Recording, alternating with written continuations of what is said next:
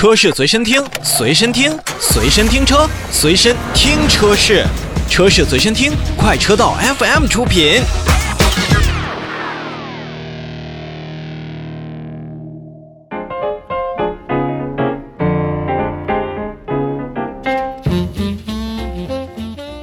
说完了贴牌，并且价格比原型车更贵的一个合资品牌的纯电硬派 SUV，我们再来看一看海外市场。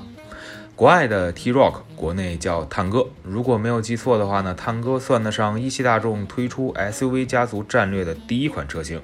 它的外宽紧凑，内饰经典。那么动力呢，也相对是成熟可靠的，而探戈的推出呢，也在那个时候颇有先锋官的意味，当然呢，也间接推动了大众品牌在 SUV 领域的发展。那问世以来呢，T-Roc 探戈在全球市场已经累计销售了超过一百万台的车型，在国内的二零二一年，探戈也有着将近七万台的一个年销量。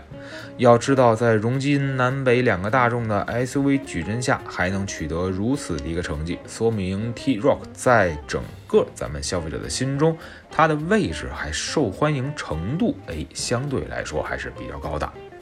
那如今呢，随着更多的纯电车型理念的加入，其实大众品牌旗下不少的燃油车呀，或多或少在外观内饰设计上都会与出身于 MEB 平台的产品来类似。那 T-Roc 也是不例外。那近日呢，在海外市场，大众就是推出了2022年度款式的 T-Roc 车型，依旧是紧凑，但是。丰富的车型的种类和改进后的外观内饰，应该可以吸引到不少年轻消费者的关注。咱们具体来看，2022款的 T-Roc 在外观方面可以说保留了之前年代款式的一个设计特点，不过在车头的设计上，这台紧凑型的 SUV 的变化呢，也是趋近于现在大众车型的特点。除去从 A 柱一直延伸到 C 柱的这个镀铬装饰之外呢，类似于轿跑车型的这种车身线条和短全弦的设计，也让 T-Roc 看起来更加的流线了。而且呢，iQ Lite 也是再一次出现在了大众新款车型的身上。自从有了这项功能的配置，大众品牌也是乐此不疲的将它会装配到不同的车款的车头当中。而横贯式的 LED 光带虽然并没有太多新奇感，但是配合上六边形的大灯造型和车头下半部分的竖状的日间行车灯，还算是有一定的辨识度可言。当然了，iQ Light 模块也能在不同的驾驶环境下去转换不同的灯光功能，不仅可以自动进行远近光灯的切换，还能进行动态的灯光辅助，以确保驾驶员的视线不被路面和天气条件所影响到。而来到车内，新款的 T-Roc 终于拉开了之前与探戈车型的差距。虽然不像其他品牌一样钟爱双联屏的设计，但是大众品牌也是在液晶显示这条路上越走越远了。八英寸和顶配十点二五英寸虽然不大。但是胜在驾驶员的熟悉，与驾驶相关的数据以及相应的辅助内容、音频信息、节目等等，都可以在这一块液晶仪表盘上得以体现。当然了，按照配置不同，那么 T-Roc 车型的中控屏的尺寸也是提供了六点五英寸到九点二英寸不等，并且呢，也不再是采用这种嵌入式的放置方式，中控屏的位置也是移到了中控台的上方，做到了与驾驶员的视线齐平，也能让司机非常迅速和方便的捕获自己需要看到的信息。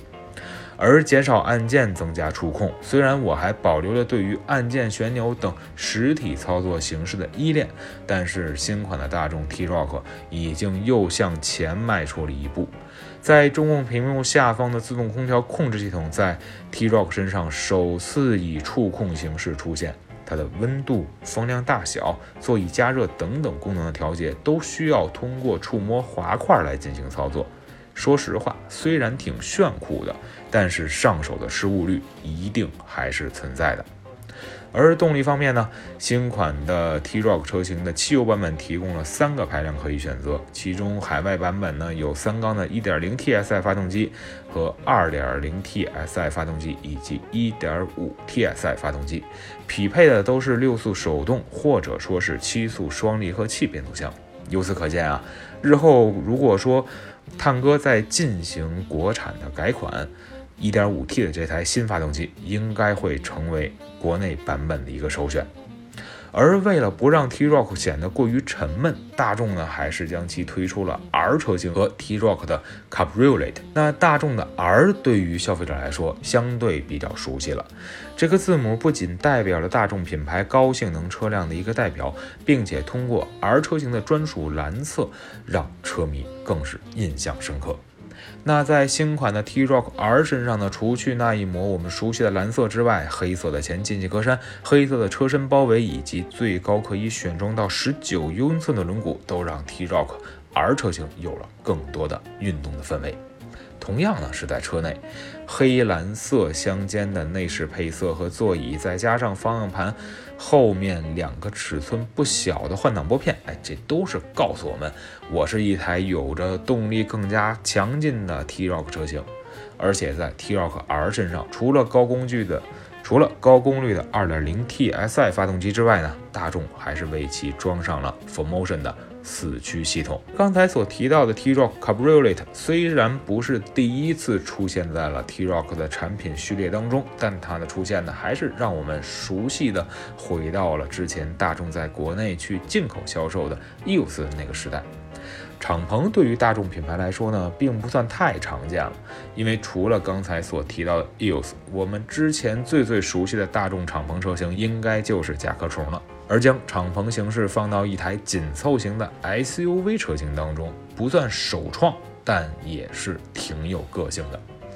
那么 T-Roc Cabriolet 它是采取了三层结构的织物车顶，在九秒钟之内就可以完成敞篷的开闭的动作。而为了让敞篷打开状态时的车辆更为安全，那么这款敞篷的 SUV 不仅用加强件弥补了固定车顶的一个不足，那同时在后头枕处还是配备了车辆保护系统，在车辆发生侧翻，啊，它就可以启动，以保证车辆的一个人员的安全。